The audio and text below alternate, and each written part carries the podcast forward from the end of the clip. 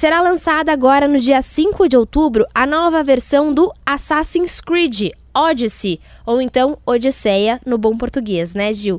Esse jogo de videogame é muito famoso, você tem lá que cumprir suas missões no jogo. Tô explicando de uma forma muito simplista, né? A gente quer aproveitar o lançamento do Assassin's Creed para falar sobre uma iniciativa voltada para a educação. Essa desenvolvedora francesa, a Ubisoft, ela já conseguiu fazer com que pessoas se interessassem pela Revolução Francesa, o Antigo Egito, a Grécia Antiga, através do game. Mas agora, numa iniciativa de educação, no conceito de sai a aula cronometrada e o espaço concreto, eles fizeram o tour da descoberta do Egito com especialistas em história e egiptólogos, você pode fazer mais de 75 passeios para descobrir como era a vida no Egito Antigo, saber mais sobre a cultura, os seus costumes. É um grande processo para ensinar as pessoas uma outra forma de história.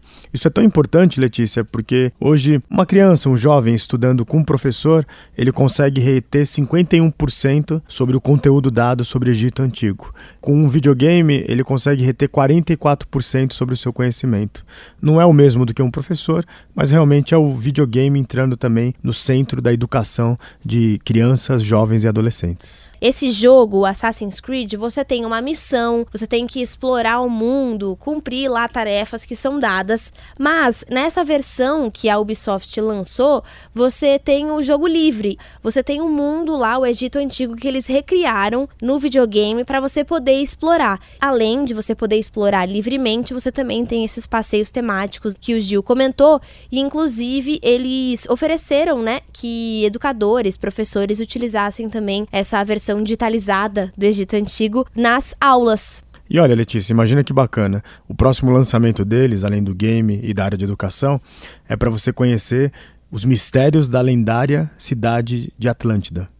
Eu que gosto de história, que gosto de, de mitologia, imagina você poder, né, com esses gráficos agora dos videogames, conhecer aquela cidade de Atlântida, perto das Ilhas Canárias, ali na Espanha. Bom, se você quiser conhecer mais sobre o Assassin's Creed, também sobre essa iniciativa educacional, entra lá na nossa página Revolução Band News, que você encontra no bandnewsfm.com.br.